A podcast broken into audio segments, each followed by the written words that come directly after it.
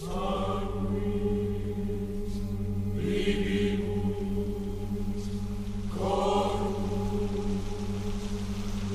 casa velha em meio a uma floresta escura.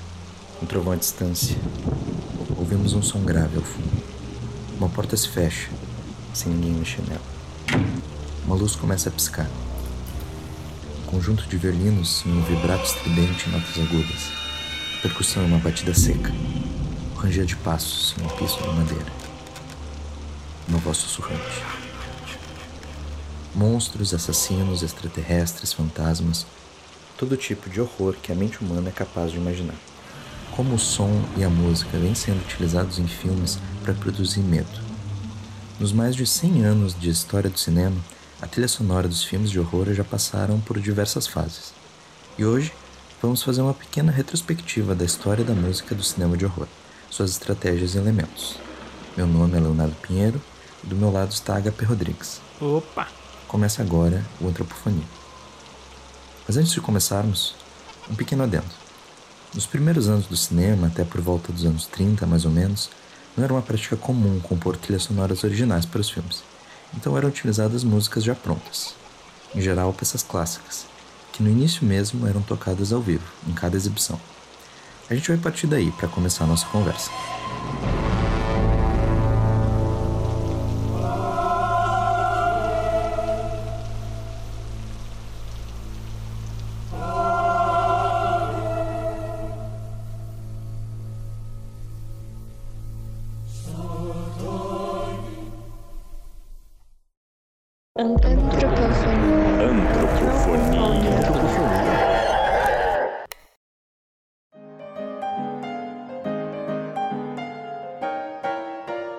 Esse era um filme mudo e os cinemas, tipo, contratavam os seus músicos. Então, tipo, ia contra... ou contratava, tipo, uma pequena orquestra ou um pianista. E, tipo, tinha os dois casos. Tinha alguns, tipo assim, eles faziam a, a trilha, tipo, em cima de peças de música clássica. Tipo assim, que nem tu disse, não tinha trilha sonora original, ou seja, eles utilizavam músicas que já existiam, né? Tipo assim, então, ou o próprio cinema ia ter, sei lá, tipo, o seu maestro que ia lá e, tipo, ah, pegar, ah, acho que é uma essa cena romântica aqui, ah, tem esse tema de uma nocturne do Chopin que encaixa.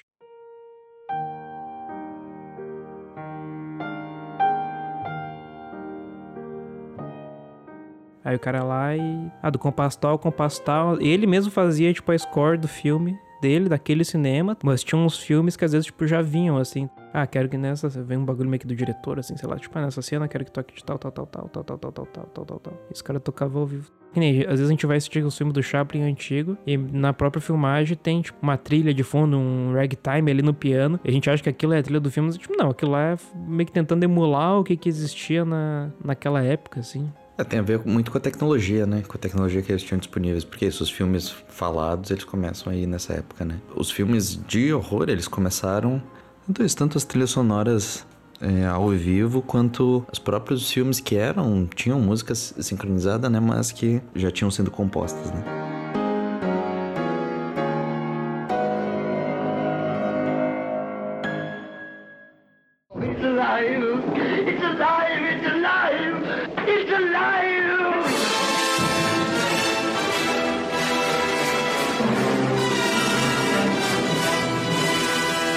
Daí, nos anos 30, é que, além dessa questão da tecnologia, né, dos filmes começarem a ser, ter uma música sincronizada, e é ali que começou as primeiras trilhas sonoras originais para os filmes de horror. Ali com Frankenstein, King Kong, todos esses filmes deles começaram a ter trilha sonora original sincronizada com o filme. Né? Mas é, é uma trilha sonora que, se a gente for parar para analisar, ela é muito baseada também no que eram essas grandes orquestras, né? Com esses motivos bem definidos para os personagens, né? Ou para o filme. Então, sei lá, um estilo de composição que é uma herança ali do período clássico, né? Mas também vinha de uma cultura que estava acostumada com esse tipo de música e o cinema ele só é, alocou isso dentro dele, né? Então até ali a gente tinha um, um tipo de música que era ainda muito do período romântico, clássico, né? Mas quando realmente tem essa proliferação de e os grandes estúdios produzindo entre os anos 40 e os anos 60, né? Mas uma coisa que eu pensei é que é um resquício, ou meio que uma influência do teatro barra ópera musicais, assim, né? Porque a gente sempre vai pensando numa, numa analogia, né? Quando surge um formato novo. Então, uma coisa que é muito forte é principalmente as óperas do Wagner, né? Ele que, mano, quando pensa em leitmotiv, não sei o que, pensa em Wagner. Então acho que era isso, acho que era meio que no cinema tentando emular óperas e, e musicais, né? She just goes a little mad sometimes. We all go a little mad sometimes. Haven't you?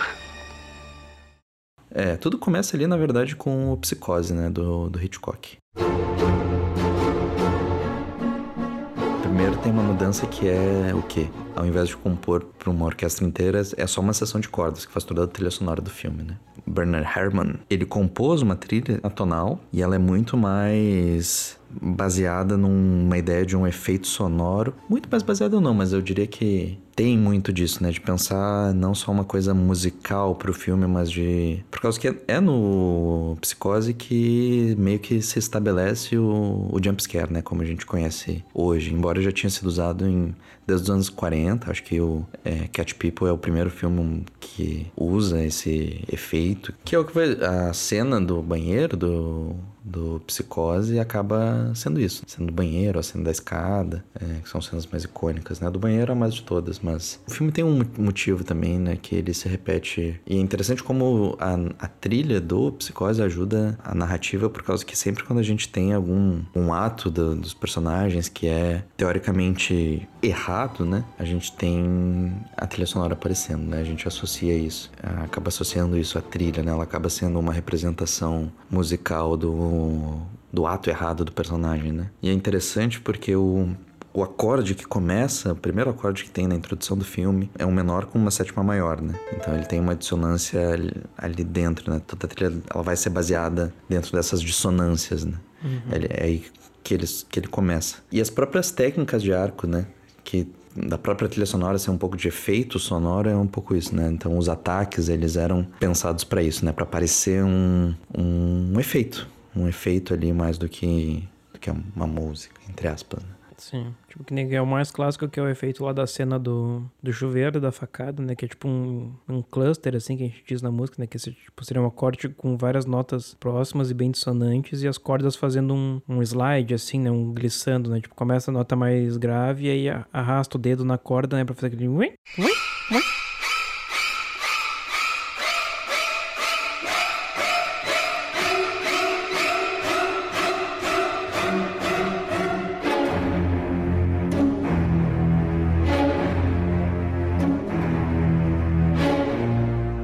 essa trilha do, do Herman, ela, ela, é meio que o divisor de águas, assim.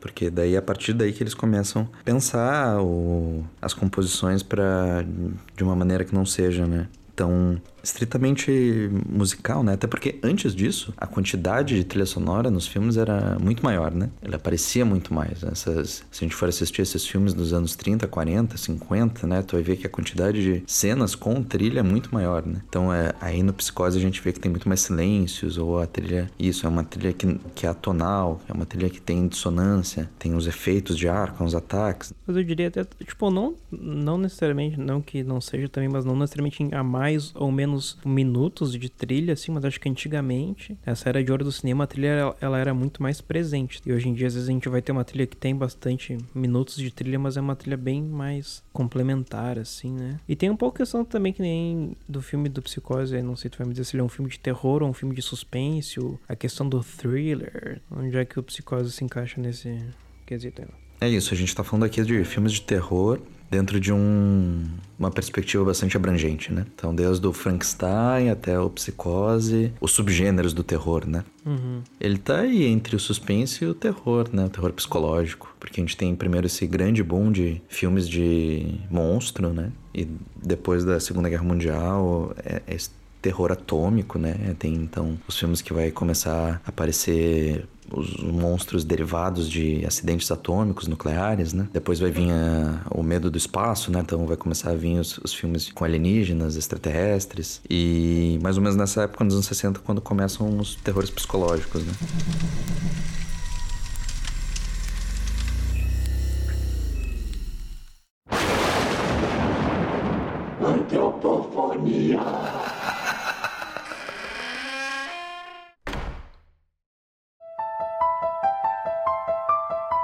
Daí depois quando a gente sai dos anos 60 ali, né, a gente chega nos anos 70, eu acho que é a década que estipulou a, a trilha sonora de terror como a gente escuta até hoje, né?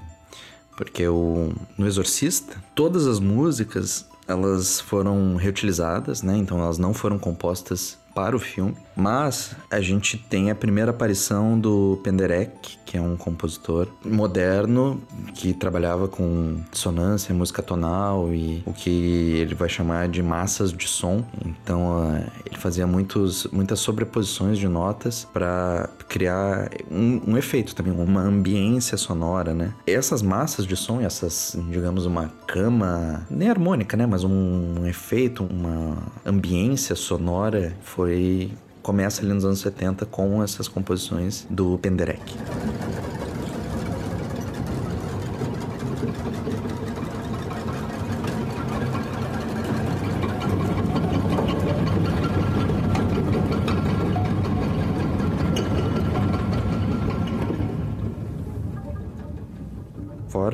Trilha sonora principal, né, que é a que normalmente as pessoas conhecem, que também foi composta antes, mas que ela também ela tem um compasso composto, ela é uma música acelerada, é, embora ela seja tonal, mas ela tenha essas coisas que mesmo as pessoas que não vão conseguir reconhecer que é um compasso composto, mas vai sentir que tem alguma estranheza ali, né, de que é uma coisa que a gente está tão acostumado, enfim.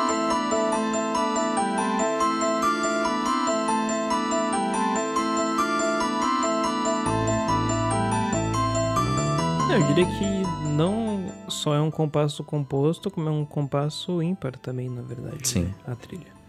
Sim. Que é em 13 por 8. Também né, sem querer entrar muito na, na teoria musical, mas já entrando. Que digamos o normal de um compasso seria o 12 por 8 né? Ter 12 divisões ou subdivisões ali da batida, né? E aí ele pega e adiciona uma, uma nota a mais, que daí, que nem que tu mesmo falou assim, a, pessoa não vai saber ah, o que é um compasso composto, um compasso simples, se é 12, se é 13, né? mas a gente tem isso tão enraizado no, no nosso ouvido, principalmente da música ocidental ali, né? Que a gente tá, o nosso cérebro tá esperando que vai começar o um novo compasso ou aquele ciclo das notas que são umas coxias que repetem assim num timbre meio de um órgão, assim, né? uhum. né?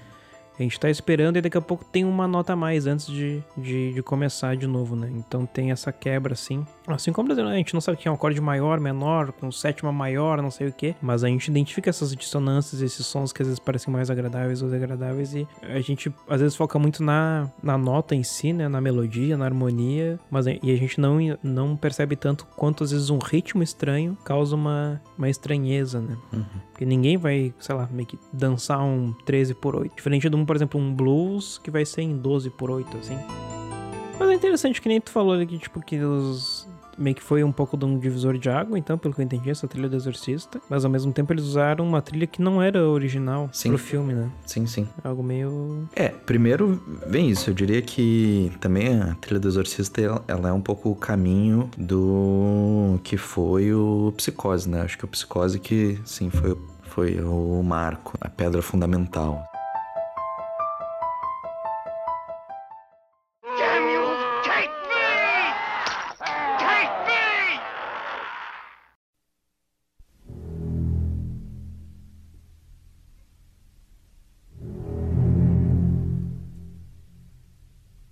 Daí nos anos 70, né, a gente tem ali outros filmes que foram marcos, como é o Tubarão. O Tubarão, até eu diria que ele tá mais próximo desses filmes antes dos anos 60, ali dos anos 40, né? Entre os anos 40 e 60, que né, tem essas. Primeiro que foi uma produção, né, uma grande produção, então a composição era para orquestra. E tem esse motivo bem marcado, né? O motivo do Tubarão. Canta o motivo para nós, ela.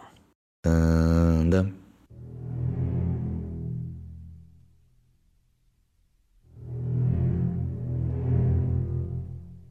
Mas mesmo assim, eles também é uma evolução do que veio antes, né? Por causa que se a gente for pensar como essa representação, esse intervalo, né? Essas duas notas, elas acabam sendo uh, musicalmente o tubarão, né? O monstro. Assim como ali no quando a gente ouve lá no Psicose, a gente começa a ouvir, a gente sabe que alguma coisa vai acontecer, né? E isso também ficou algo que esses filmes foram estabelecendo, né? Eu acho que é isso, né? Também a história do cinema de horror ela é muito grande pra gente falar de todos os filmes, né? Mas eu acho que teve alguns que foram adicionando elementos que hoje a gente consegue reconhecer e é tão comum, né? Tipo isso, hoje em dia se a gente ouve alguma coisa a gente já, né, já fica com o pé atrás. Eita.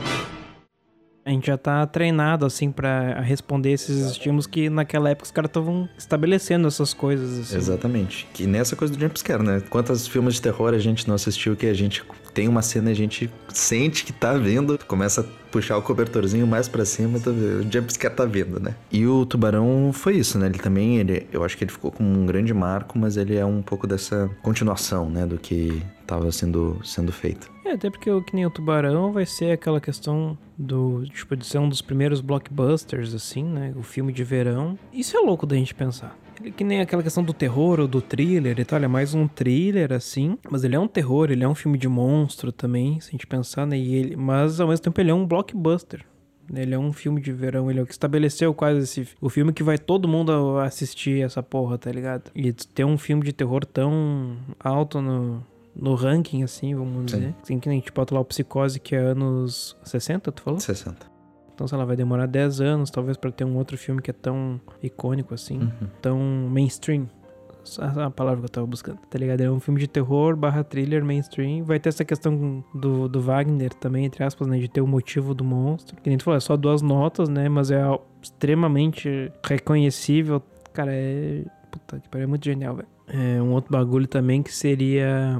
Não vi toda a, a trilha do tubarão para ver se sempre vão ser essas notas, né? Mas que geralmente vai se tocar a trilha do Tubarão, que seria a nota Mi e a nota Fá, né? Que são as notas mais graves do contrabaixo, que é o que vai ter o timbre mais grave, né? Então a gente vê também essa questão da trilha se utilizando do. Não que antes não tivesse isso, é claro que sempre isso, sempre existiu dentro da instrumentação, assim, né? Mas eu acho interessante de se pensar também que é o. É dentro das possibilidades do instrumento. Ele poderia fazer um Fá sustenido Sol, poderia fazer um Si Dó, Poderia fazer esse intervalo em qualquer lugar do instrumento, mas ele escolheu não, vou escolher o mais grave possível para ser o mais, né, o som mais robusto assim possível, mais aterrorizante possível, sei lá.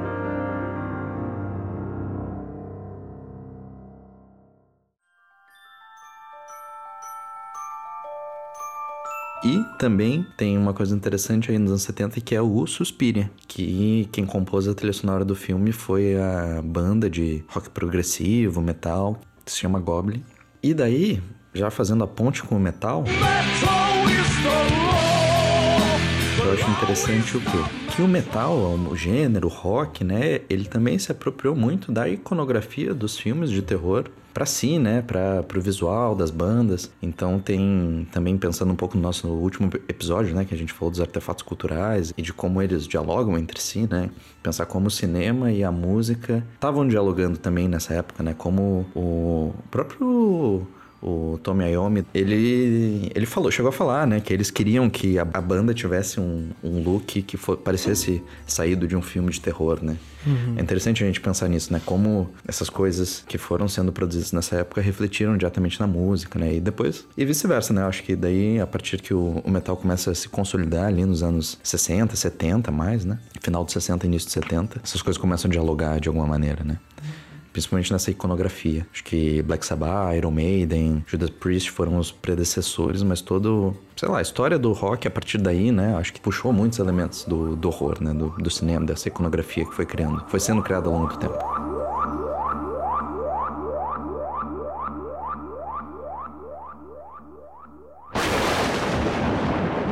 Antropofonia.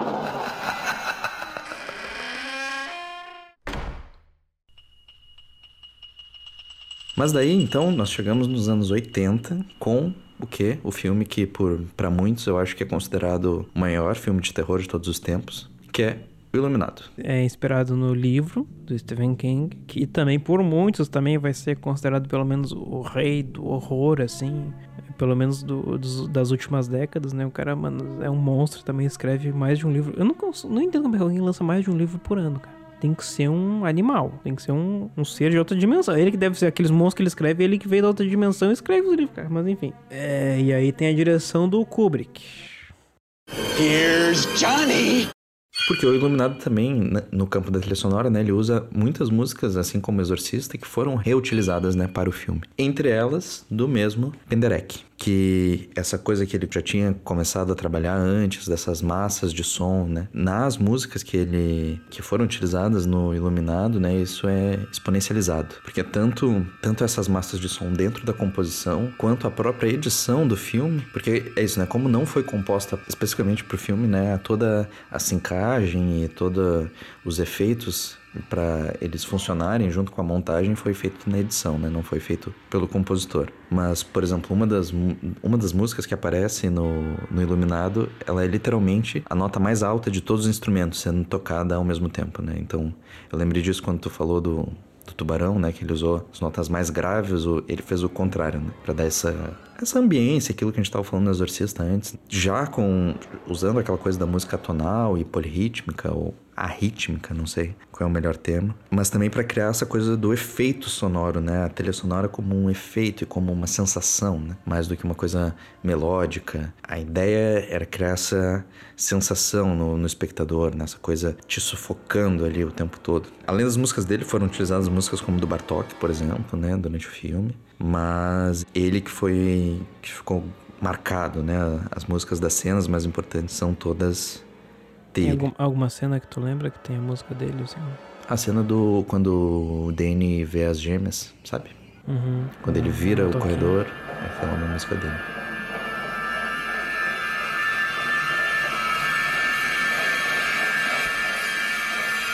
E é interessante por causa disso da edição que e dessa sobreposição das coisas, né? Que tem muita, como a cena final, por exemplo, quando o como é que é o nome do personagem principal?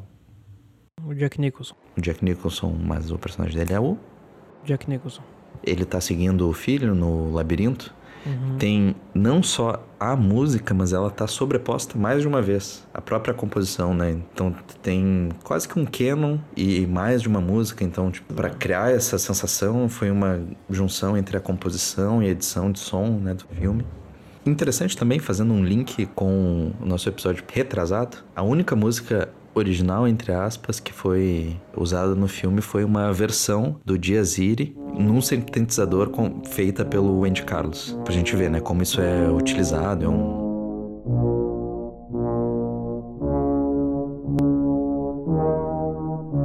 Todos os filmes como a gente assiste hoje de filme de terror, eles são baseados no Iluminado. Eles são, na verdade, baseados nessa perspectiva da trilha sonora, claro, bem menos presente, como era lá no início, né? Mas essa coisa de, um, de tu pensar a trilha sonora num, em ser uma ambiência do filme, né?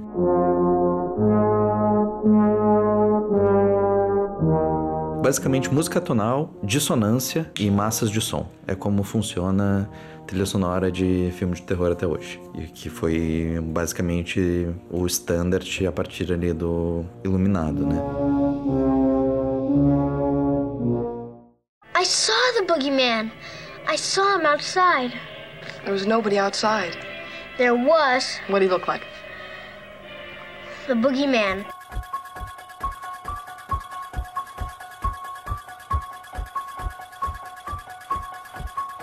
Nos anos 80, os sintetizadores começam a se popularizar, né? O Halloween é isso, né? A trilha é simplesmente um sintetizador que foi composta pelo próprio John Carpenter, né? Que foi quem dirigiu o filme. E é uma repetição ali em 5x4, né? Um compasso composto de novo em ímpar.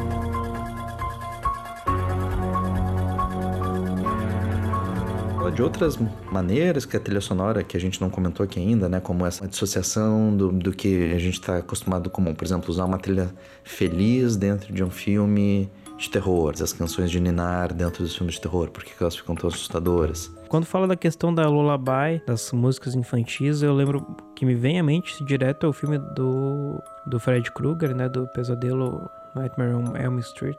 Tanto que tem, tinha a música, eles fizeram a própria música do Fred, né? que era One, Two, Fred is Coming For You.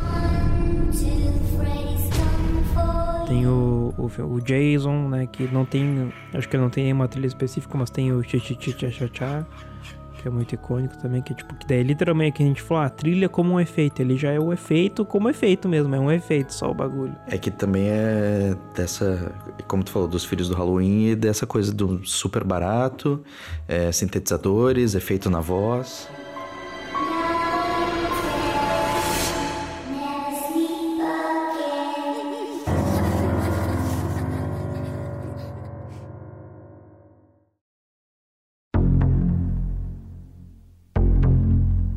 Mas é isso. Depois do Halloween e do Iluminado, basicamente nos anos 80 teve esse boom dos sintetizadores. E dali pra diante foi essa coisa da, dessas massas de som e dessas ambiências. Então, meio que o que a gente assiste hoje, né? É basicamente um produto dos anos 60 e 70. E depois do Iluminado veio o que? Não, não teve mais nada. Termina no Iluminado. É, de relevante sim. E o que, que, que tu tira de tudo isso da tua pesquisa lá? Que conclusão que tu chegou? É que a gente tá vivendo agora um período de, de uma maneira de fazer, de compor para esse gênero. E eu acho que é isso.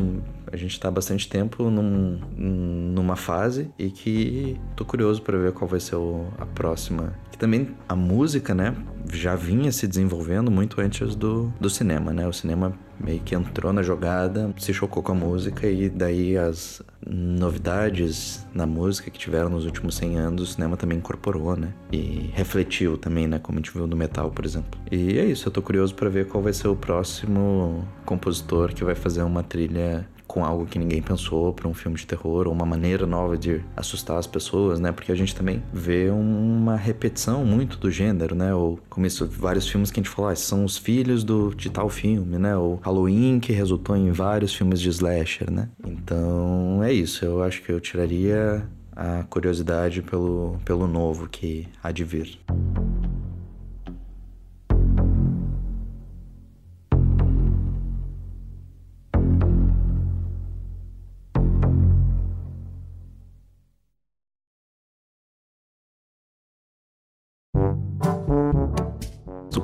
Do Kubrick. Do Kubrick. Kubrick. O Kubrick. Eu não tô conseguindo falar o nome dele.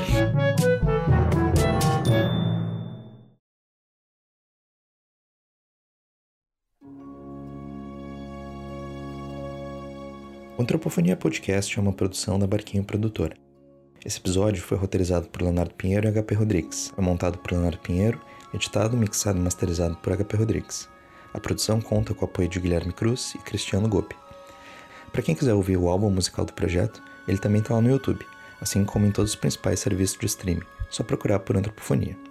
Para ficar por dentro de todas as novidades do podcast e do projeto como um todo, siga o Antropofonia e a Barquinha Produtora nas redes sociais. Um agradecimento especial ao Rodrigo Garcês e Jonathan dos Santos, que fazem a produção executiva, e a Gabriel Guaraciaba, diretor de produção do projeto Antropofonia. E um agradecimento a todas e todos os participantes do projeto e a todos que fizeram essa produção possível. Nos vemos no próximo episódio.